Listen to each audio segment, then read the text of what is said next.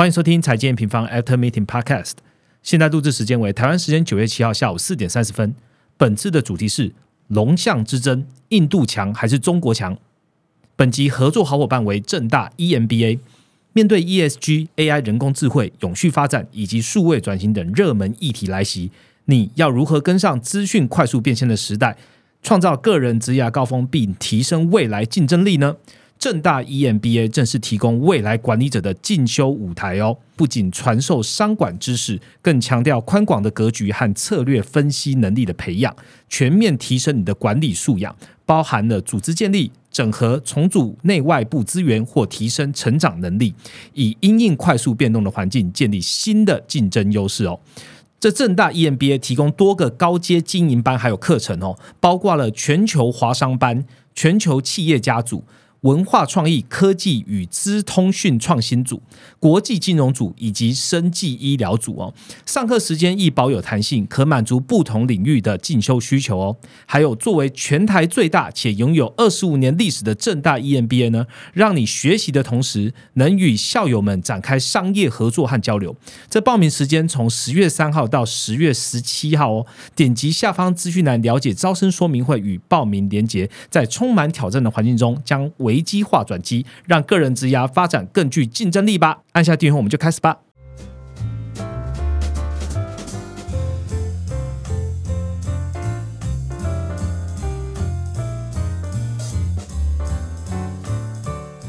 Hello，大家好，我是财经方的 Roger。这开头先讲最重要的事情，也就是呢，我们期间限定的 MM Prime 买年送月方案呢，只剩下最后的倒数五天喽。那这个方案呃，之前已经跟听众朋友大概报告过了，包含我们就是现在加入就现省的这个一千九百五十元的方案，还有这一次独家的懒人投资仪表板，这些呢都是期间限定哦。那这个投资仪表板呢，其实也在九月六号的直播中啊，我们 Viviana 好。好的跟大家说明如何使用了。那事实上啊，这个一路以来订阅 A 平方的用户应该都知道，这个每周啊 A 平方有发布这个快报啊，每个月还有一个月报，都会陪你建立一些投资的逻辑啊，调整一些配置哦。我们从今年来看，好了，其实年初呢，大家发现哦，美国的消费好像有一些回温。那三月呢，又开始这个 S V B 这个细股银行事件，到年终呢，市场对于软着陆、硬着陆的看法又分歧。到现在，这个三大这个议题啊，通膨、利率还有景气逐一对焦。如果你真的有跟着这个 M 米方的内容一路阅读啊，相信呢都有在最适合的时间点来调整你的布局策略喽。所以这个时候我觉得是一个蛮好的时间，邀请大家加入我们这个 M M Prime 的年缴方案哦，就可以获得未来有十三个月哦，总共十三篇的月报，还有我们超过一百篇的每周的独家报告。那我们当然希望就未来一年有多一个月，让 M 米方帮助你在这个有效率的掌握市场啊，培养你的投资逻辑了。好，回到今天的主题哦，大家有没有听到几个？最近啊，最近听到蛮多这个关键字，哈，两个经济体，中国和印度。前阵子呢，这个中国房市还有理财产品暴雷嘛。中国开始推出了非常非常多的救市牌，那相信大家有在听 N 平方的 p a r k e t 也知道哦，中国真的很多的救市措施出现哦。近期这个礼拜又有蛮大的一些呃变化了，包含的是救市的力道更大了哈。那短期看来呢，是缓解了一些这个入股房地产或金融类股一些悲观情绪。不过我们观察到整体的大盘指数啊。其实涨幅也在这几天的消涨下呢，没有太明显的表现的。那长期来看呢，中国的经济呢还有什么样的困境需要去面对呢？同时，我们回到了这个另外一边，其实也在中国的隔壁啦，紧邻中国的经济体印度。我们从这个二零二三年的年初展望既有讲到，就是黑马经济体哈。就是印度了。那现在看起来呢，跟中国的表现其实是两个完全不同的世界，两样情喽。那印度此时和中国呢进行了黄金交叉了吗？它的升起对中国又带来什么样的挑战呢？我们来欢迎上一次表现超级好，这一次又食髓知味来 Parker 分享的研究员 Danny。Hello，大家好。好，再一次隆重介绍一下 Danny 啦，是我们负责在看中国还有印度的研究员。上一次这个初试提升有问一下大家的看法，想不到 在 YouTube 大家的这个风评非常好，觉得讲的非常的清楚，我们自己也食髓知味，就是邀请一下 Danny，就是再来聊一下中国跟印度的状况。你要不要借这个机会跟大家就是感谢一下对你的好评啊。，OK，好，呃，其实真的非常感谢听众朋友们的，就是很多的鼓励和支持。那也希望未来能够不断的有更多的机会跟大家分享更多有趣的总经议题或者是时事。OK，那今天就是一个蛮有趣的点了。OK，那在今天我们讲这个龙象之争之前呢，我们还是请 Danny 跟听众朋友分享一下本周的行情重点吧。OK，没问题。那我们首先先看到股市的部分，从本周截止到周三的美股收盘，美股三大股指它是出现一个全面下跌的情况。联准会官员 Wallet 一个鹰派的言论，以及周三优于预期的 ISM 非制造业指数，显示出美国经济活动仍维持在一个相对强劲的阶段。那这样的资讯推动 Fed Watch 在十呃十一月、十二月的一个升息几率出现回升，又升了。对对对，那且明年预期首次降息的一个时点也再度。延后到六月，这也是美股在近期短线出现下跌的一个原因。那亚洲这边，我们主要关注到陆股和港股的部分，在本周受到中国房市利好政策的影响下，弥漫的一个悲观情绪得到了一定程度的缓解。但整体来看，我们也可以看到说，其实陆港股在这一周的涨幅依然是相对比较保守的。那我们再来看到汇市跟债市这边，美元和美债值利率，它则是在联准会官员的一个紧缩言论以及美国经济数据强劲的一个推。推动下上涨，那也导致包括澳币啊、欧元、人民币、日元在内的一个非美货币出现齐跌。那其中我们可以发现到说，澳洲在本周出现了一个比较大幅度的一个跌幅。那原因在于澳洲央行它的一个货币政策逐步转向中性，以及在中国房市的一个拖累下，对铁矿砂需求的一个担忧，导致澳币贬到去年十一月以来的一个新低。嗯，最后我们再关注到原物料的部分，首先是原油方面，受到本周沙俄两国联手延长。减产三个月的消息影响，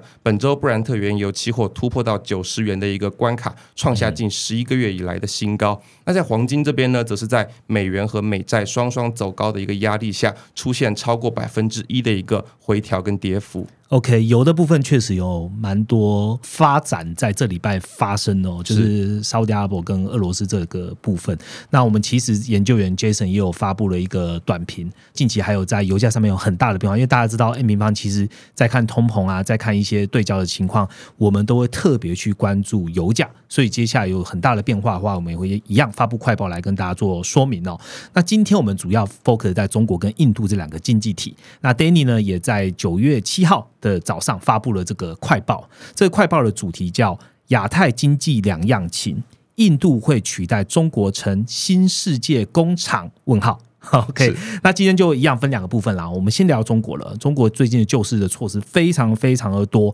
到底就是短期有没有帮忙，还是长期是不是就是可以看到立竿见影的效果呢？那这个 Danny 会跟大家说明。第二个部分来看印度啊，印度呢正全力往这个经济循环向好的一个方向前进，究竟会不会取代中国呢？我们就开始今天的节目喽。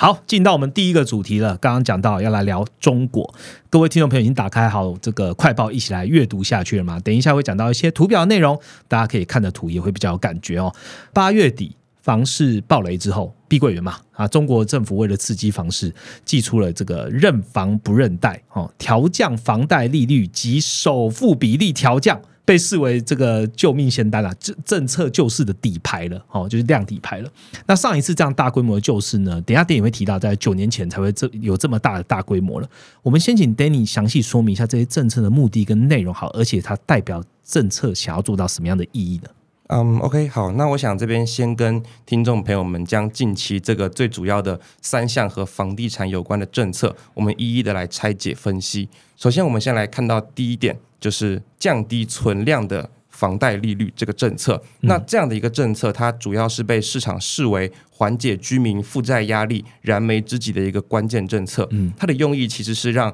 前几年哎在高利率环境下使用固定利率办理房贷的居民，他们可以和银行申请用当前低利率的一个贷款去置换掉之前高利率的贷款，来减轻他们每个月本息偿还的一个负担，嗯，从而可以降低这些居民在房市中的债务杠杆。那政府最终的目的是希望把这些节省出来的杠杆空间，更多的向消费端去引导。但是其实我们可以看到，光靠这一个政策，事实上还不足以在短期内让消费者信心有大幅的一个好转。我们可以发现，中国居民的资产配置其实与美国差异很大，他们有百分之八十是放在实物资产而非金融资产上面。嗯，同时呢，实物资产又有百分之六十是放在房地产上面。这也造成说，中国居民他对于财富增长的一个预期，其实是与房价息息相关。OK，在中国，房价增速的改善才是短期支撑消费信心的重要因素。等于是说，他们原本期望就是说，呃，把利率压下来之后，你可以把剩余的钱好拿来这个投在更多的消费端。但是房价这边还是最关键的。没错。OK，对对对，那。没错，就是其实房价这边才是最关键的。同时，我们也可以看到，房价它也是房地产投资的一个先行指标。唯有房价出现一个非常明确上涨的预期时，地产开发商的投资和购地意愿才会随之好转。所以，你今天如果要房价上涨，你就需要去刺激房市需求。因此，政府另外两项的政策在此时就显得至关重要。就等于是房市要有人买啦。对对对。那首先我们看到第一项，就是我们最近一直常听到的“认房不认贷”。什么是认？认房不认贷，对，到底什么是认房不认贷呢？那我们今天以北京这个城市为例，今天认房不认贷的意思就是，今天我如果要在北京这个城市买房，那当前无论我是否已经在中国别的城市贷款买过房了，只要我自己或我的家庭成员名下在北京这个城市当地没有房子，我就可以在北京享受到最优惠的首套住房贷款政策，也就是更低的利率、更低的首付。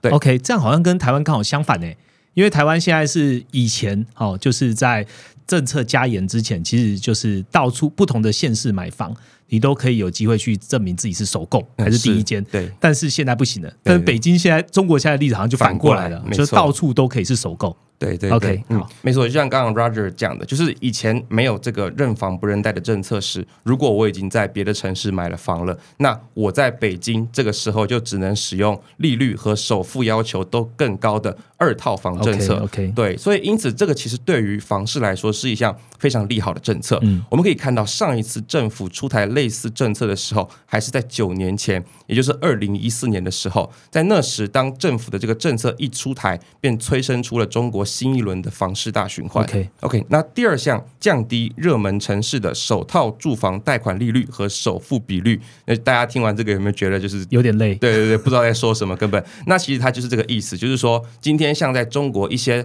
在房地产市场中比较热门的城市，像一线城市北上广深，嗯，那这样的一个热门城市，政府在以前为了去压抑这些热门城市过度膨胀的购房需求，就会要求说，哎，你们这些城市的房贷利率和首付都要更高。那现在呢，等于是把这个枷锁拿掉了。这个措施它其实是能够与上面我们提到的认房不认贷形成一个政策组合机的感觉。嗯，什么意思呢？就是我们可以发现说，这一次啊，最先带头。落实认房不认贷政策的，就是北上广深这种热门的一线城市。那这样的一个政策组合机，它能在很大程度上去减缓这些一线城市购房的利率和首付款负担，进而去推动一线城市的需求和房价回稳。那最后，它也能够去带动其他二三线城市的房价。OK，其实中国这样的政策还蛮明显的，至少要先救一线城市的这些房地产，是对，要让需求先活络起来。所以大家听完之后，就是因为有很强的对比嘛。如果你现在是人是生在台湾，你就会发现这里是两个世界的政策哦。看起来中国就是大绝招都放出来了。那理论上来说呢，这几天跟房地产相关的类股呢，呃，如果真有在关心这些股指的话，也会发现这个信心有回笼的感觉。那想请问 Daniel，推出这样的政策，短期看来？会有什么样的影响？长期可以带领中国走向复苏疲弱的状态吗？OK，那其实这一次的政策底牌的亮出，就是它的确是有希望在短期为中国的房市和经济打入一剂强心针。那近期市场的悲观情绪也有因此得到一定程度缓解。我们从本周陆港股中房地产类股的一个反应，其实就可以看出。嗯，但如果我们今天把时间拉长来看。我们就会发现，近几年中国政府的政策刺激效果存在一个持续递减的现象，尤其是这一次，反映在许多经济数字上上面，比如居民企业的定存现在还在持续增加，社会融资持续衰退，还有我们经常提到的一个经济领先指标——中国信贷脉冲，它从去年 Q two 落底之后，便一直维持底部震荡将近一年以上的时间，是。对于政策的反应越来越不敏锐。这背后反映的都是政策刺激对经济益助的实际成效越来越小的一个事实。其实他有在观察，就是中国政府就是这一年的一些态度了哦。他这一年在政策推出的时候，他力道其实非常大，而且速度很快哦。就是降准降息跟市场互可其实也蛮紧的。那跟近五年来哦，其实中国比较用口号喊喊这种观望态度，其实有很明显的差异的。Danny，你觉得背后的原因是什么？他真的是有办法救吗？OK，呃，那这边其实就可以回到我们去年的一篇快报里面，我们有提到过，其实，在两千零八年金融危机后，那当时的中国政府为了去提振国内的经济，它推出了一个四兆元人民币的基建计划。嗯，这个计划的确在短期为经济带来了一个很强劲的支撑，但同时也为中国埋下了基建投资过度、地产库存过高以及产能过剩这些结构性的问题。同时呢，中国它常年依赖投资驱动的一个增长模式，也导致中国每当它的固定资产投资这个指标失速的时候，GDP 也会随之失去动能。那政府它就只能重新刺激投资来重振经济。比如二零一二到二零一五年期间，当时的政府为了要去稳住陡然滑落的一个投资增速，再度祭出新一轮的基建计划，当时的总规模也是超过一兆元人民币。并同时搭配与这一次很类似的认房不认贷、取消城市限购、降低房贷的利率和首付款这些政策，大力的去刺激房价，才在当时重新去稳住中国的投资和 GDP 增速。是。但是呢，我们可以看到，随着基建的边际报酬率下降，房地产需求不断被透支，政府它每一次的政策刺激成效都在递减，这也导致中国长期投资增速的中枢出现永久性的下移。那我们可以看到，其实，在二零一一年以后，中国的固定资产投资增速它出现一个呃长期下行的一个无法扭转的一个趋势。那这也是政府后续不再轻言刺激房市和投资的一个原因。只有在中国的经济超预期滑落的时候，他们才会丢出手中的一个政策底牌。OK，就是有在听 N 平方的听众朋友应该会知道，中国本身 GDP 的结构嘛，基本上就是投资是最大的。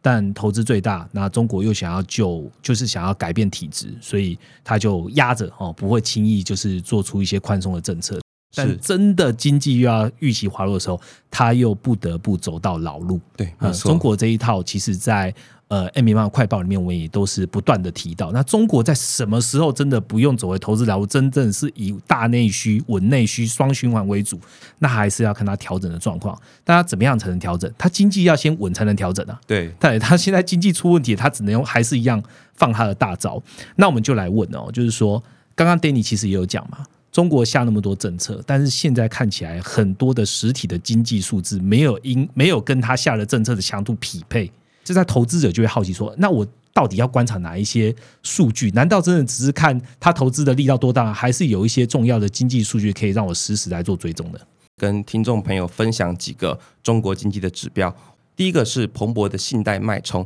信贷脉冲指数它是经济景气的一个重要领先指标，因为通常我们知道一个国家它景气开始复苏时，它的信贷脉冲就会逐渐向上攀升。那中国很特别，过去来看。中国的信贷脉冲跟它的 GDP 其实没有太大的关系，反而跟房价指数有着很高的正相关。那主要原因就是每次过往像前面提到的，遇到经济危机时，中国政府就会利用房地产作为刺激内需的一个主要手段。这也使得中国每一次的经济复苏，新增的信贷大多是流向房地产，所以这个指标往往可以当做我们观察政策效果的一个重要参考依据。嗯。第二个可以去观察的，其实就是商品房的销售和房地产的开发投资增速。那我们可以看到这两个指标，前者它代表的是房市的需求，那背后带对应的就是房价的上涨以及中国居民财富效应的提升。后者代表的是房地产企业他们的一个投资扩张意愿。中国过往它在一个高度依赖房地产投资的模式下，其实地产投资往往会是国内整体企业，无论是一个产业链从上游、中游到下游的一个企业，都会是他们的一个投资先行指标。OK，我们刚刚提到的就是中国这些呃政策救市哦，它的规模多大？其实我们最后还是回到了实体经济基本面来看。那 Danny 提供这两个数据，其实都在 A 平方的这个网页上哦。我们把这个呢放在我们的资讯栏，然后让大家可以来做追踪。有没有发现，我们在讲中国的时候都在讲中国的经济快不行了，中国的政策要大力救市这些。接下来要聊的经济体反而是完全颠倒的，也就是。印度，印度大家知道，全球供应链慢慢慢慢的从中国移转到印度，也就是说，为什么最近大家都在提说哦，供应链就在印度啦，印度制造这些话题了，而且印度的人口也是正式在今年哦超越了中国，那这将会危及中国世界工厂的地位吗？接下来的主题，我们就来好好聊聊印度，下组一见。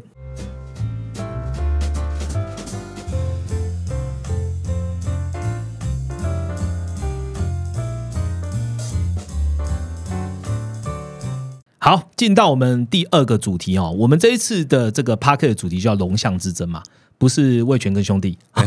但是两个经济体了。但代表大象的经济就是印度。是印度近期跟中国除了在政治上有一些地缘政治的一些争吵，我相信这个也不是短期可以解决的哦。不过在经济上一直被人拿来讨论哦。经济学用龙象之争来代表就是。印度脱钩中国的速度其实也正在加快，印度的经济要慢慢的取代中国了。我们请 Danny 先跟大家分享一下，从哪一些面上或哪一些数据可以看到这些状况。好，其实我们首先可以先关注到印度，它这一次最新开出的 Q2 GDP，它的一个年增率在去年的高基期的压力下，依然逆势从 Q1 的百分之六点一攀升至百分之七点八。那我们把 GDP 细项再拆解出来，可以发现说，本次 GDP 最核心的一个驱动引擎，其实就来自于国内高速增长的一个民间消费。那同时呢，衡量居民消费情况的银行个人信贷，它的年增率也在七月进一步的创高。嗯，对，那。这一次它的印度的 GDP 数据其实有一个特点，它的尽管我们可以看到它有一些细项，像是投资啊、政府支出还有出口，相较上一季都有不同程度的放缓，但是我们发现说，印度这个经济体，它只要占 GDP 比重六成的民间消费，它的动能依然存在，那它就可以持续为印度这个国家的经济提供保护。印度它这种消费驱动型的经济增长模式，与我们刚刚前面提到的中国投资驱动型的模式是截然不同。我上次有听 Rachel 讲，就是说印度基本上就是新兴市场的美国。没错，没错。好，那第二个问题就是印度制造了，印度制造是怎么玩？OK，对，其实我们可以，我们其实也可以看到说，在印度制造的一个大议题底下，印度政府它。近期持续扩大的一个资本支出，仍然会是未来印度经济发展的一个不变的主旋律。我们可以看到，印度央行还在八月最新的一个利率决策报告中，它有透露到说，今年四到六月啊，印度中央政府的一个资本支出年增率高达近百分之六十，而各地邦政府的资本支出年增也有百分之七十四。嗯，对。那当然，这边有一些细心的用户可能会问说，哎，那我看我看 GDP 中印度的。政府支出本季明明就出现一个负增长，为什么还说政府的资本支出在扩大呢？嗯，那这边其实就是我们可以看到印度它的一个 GDP 中的政府支出还有。跟这个央行公布的政府资本支出，他们两个是属于不同类型的数据。前者它还包含了政府部门中的各种行政运作的支出。那这个部分它在 Q two 的一个短暂放缓，其实一部分原因是为了二零二四年印度大选的支出去做预算准备，而后者政府资本支出的增长，才是真正体现政府在基础建设上持续加强投资的一个力道。因此，也是在政府这样的一个资本支出的支持下，印度 Q2 的私人投资才能持续维持在一个将近百分之八的健康增速上面。同时，印度也是少数几个去年以来在全球景气下行的背景下，制造业 PMI 能够连续保持在荣枯线之上的经济体。OK，这个大家如果在观察这个全球的这些指数，大家都知道，Sensex 一直都是神一般的存在，就是它跟这个世界上大家就是在讲说，到时候软着陆、硬着陆，跟它没有关系啊。印度 Sensex 还是继续走它自己的格局这样子。好，那我们来看，就是全球去中化的趋势其实越来越明显哦。这个制造供应链哦，像印度移转也正在加速。那近期呢，Danny 也跟我们分享一个呃。就是产业的消息，呃，即将推出 iPhone 十五嘛？这个 iPhone 十五这是苹果号称最新技术哈，跟设计这样子。同时呢，它也是要拼印度制造哦。那大家如果在观察以往过去印度生产的啊，这个 iPhone 哦，基本上它就是用比较生产比较落后，比如说 iPhone SE 呀、对对 iPhone SE Two 这种，几乎都比中国落后一到两年。那到二零二二年，我们观察了，它其实它的这个生产新款的这个落后只只差一个月左右。而今年呢，希望可以缩到十天以内。十天以内什么意思呢？其实就是说，你现在生产 iPhone 十五在中国生产，其实印度也十天后也可以开始生产。同步出货。对，好，那今 Danny 就来跟大家分享一下好了，这样是不是就代表的是供应链移转正在发生，而且印度真的能顺利挑战中国，成为下一个世界工厂？好，嗯、我觉得没错，就是 Roger 刚刚提到的这个事件，它在供应链移转或者说去中化的一个议题下，其实是非常具有代表性的。嗯那我们不妨就因为提到 iPhone 了嘛，我们就不妨以手机产业来做例做举例。那我们在讨论供应链移转这件事的时候，我们可以看到说，其实，在二零一四到二零一五年期间，莫迪政府推出 Make in India 这个制造业大战略之后，哎、它刚好就碰上了二零一七到二零一八年中美贸易战开打，那供应链去中化的一个趋势，刚好也是从这个时候开始升温的。也就是在这样的一段时间当中呢，全球手机在印度当地组装生产的一个比例出现了非常明显的提升。我们看到二零一六年的时候，印度生产的手机在全球占比大概是在百分之九的一个水平左右。那随后在二零一八年提升到百分之十四，并在当年超越这个素有“三星后花园”之称的越南。越南 对，那成为。并且在当年一举成为世界第二大的手机生产国。嗯，二零二一年我们看到这个比例又进一步上升到百分之十六。那我们再来反观中国，中国它境内手机的一个生产比例，的确虽然一直是冠居全球，但在同一时间却出现了一个明显的下滑趋势，从这个二零一六年的百分之七十四下降到二零二一年的百分之六十七。那这个现象其实就显示说，中印两国他们在手机制造这个环节此消彼长的一个转捩点，目前正悄悄的来到。那如果我们进一步去观察，像是 iPhone 这类更高端的机种，我们会发现说，当前 iPhone 它在印度的一个产量占苹果公司全球产量的百分之五到百分之七。那苹果目前未来是计划将这个比例提高到百分之二十五，也就是全球四台就要有一台是在印度比生产。例提高很高哎、没错，没错。那这一次 iPhone 十五的这个中印两国他们投产时间差的一个大幅缩短，其实就是凸显了苹果要将生产中心逐步向印度迁移的一个决心。此外，我们还可以看到，印度它其实还有一个吸引国际大厂前往布局制造业产能的诱因，就是它境内庞大内需市场的消费升级潜力。我们可以对比中印两国历年的一个 iPhone 销量，我们会发现中国市场的销量在二零一五年形成高点后便开始回落，而印度市场它的一个总销量。体量虽然目前还是低于中国，但我们可以发现它呈现的是一个持续创高的趋势。这背后其实反映的是印度它正在逐步解锁它国内巨大消费潜力的一个经济事实。OK，刚刚 Danny 讲到的状况，其实我们在研究部会好像也有人也有分享，就是他有一个印度的朋友，然后呃，他以前都用 Redmi，就是红米的手机，对但是呢，他今年好不容易存了一年的钱，然后可以买 iPhone 最新的 iPhone 十四了。升级了，对，那刚刚讲的这个人民的消费意愿，就有点 echo 到刚刚 Danny 提到的哦，就是消费潜力升级的这样的一个经济事实。是我们刚刚前面呢两个问答哦，基本上从印度的消费来看，然后呢也从印度的生产可能会取代中国。那接下来的最后一个问题，我想要问一下哦，就是我们来做一个比较好了，中印目前的经济跟股市，Danny 从你的观察。可以透露出什么样的一个状况？我们放长远来看，这两国的比拼到底谁会胜出呢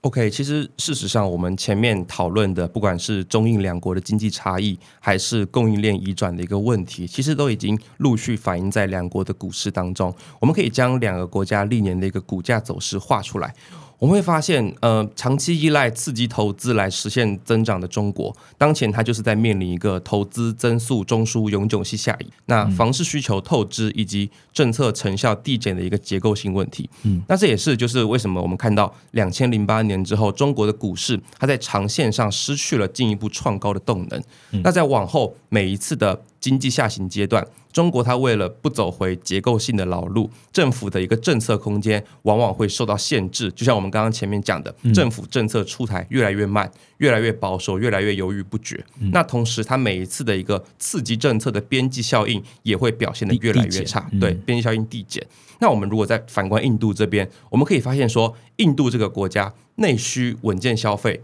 供应链移转，还有政府财政扩大这三大因素。目前正在持续为这个新兴经济体挹注一个增长的动能跟活力，并且推动这个亚洲巨象的股市在长线上不断的创新高。OK，这是经济层面然后，然后我们最近也刚好跟一个观察国际情势的一个很知名的人在聊，他也聊说，哎，印度现在的经济其实不错，但印度也有所谓他自己比较担心的地方，反而不是在外面。是在内部哦，那究竟是什么呢？我们先卖个关子哈，应该在接下来的日子呢，会跟大家见面的这些完整的内容。那接下来呢，是我们一周一图表的时间。本周的一周一图表呢，也是我们刚刚提到的印度哦。印度的 GDP 它的内涵究竟怎么看呢？我们请 Danny 跟大家分享一下吧。好，那我们来看到印度 GDP 内涵年增率这张我们前台的图表，我们可以看到印度的 GDP 它总共可以拆解成五个部分，第一个部分是资本形成，也就是投资；第二个部分是民间消费；第三个部分就是政府支出；再来就是出口和进口，总共五个方面。那我们可以看到说，其实本次印度的 GDP 它在第二季度。在一个高基期的压力下，仍然能够逆势攀升，主要的驱动便是来自于民间消费这一环。我们知道，民间消费在印度的 GDP 当中占比常年高达百分之六十，因此，即便其他几个细项，比如投资、出口，短期表现不佳，只要印度国内的消费动能依然持续存在，印度长线经济便能维持在一个稳定的增速。好，谢谢 Danny，非常谢谢 Danny 参加我们这一次哦，他生平第二次的 Podcast 录音，大家觉得怎么样呢？一样在下方可以留下你自己的评论。Danny 这个人是不是觉得很紧张？对对，每次都很紧张。OK，我们继续给 Danny 一些鼓励好了。那今天节目的最后呢，再跟各位听众朋友这个分享一下最后一件事哦。其实现在已经是九月了嘛，啊，其实代表即将进入 Q 四了。那我相信大家也知道，我们即将在九月二十六号晚上七点。要举办线上的全球经济展望，那这一次的展望呢，我们一样邀请这个 Viviana 还有 Ryan 哦上线来讲课哦，和大家完整的分享我们这一次的主题哦。我们为什么说？大温和时代即将终结，那未来经济复苏的挑战与机会又在哪里？那这一次的内容呢，主要是 Viviana 主讲将近一个小时的时间。那因为也正逢联总会重要的会议结束嘛，那我们的研究经理 Ryan 呢，也会在后半场呢分享最新的联总会看法。当然，还有大家最喜欢的这个问不完的 Q&A 环节然后重点是呢，现在是早鸟期间啊，这是最优惠的期间呢，请大家准备好你对于 Q 四的经济问题，并且呢，在九月二十六号当天在线上加入我们吧。那活动讯息呢，就可以看我们的资讯栏哦。今天节目到这边，那喜欢我们节目呢，记得留下五颗星，并且给我们评论，让我们可以做得更好。我们就下一次见喽，拜拜，拜拜。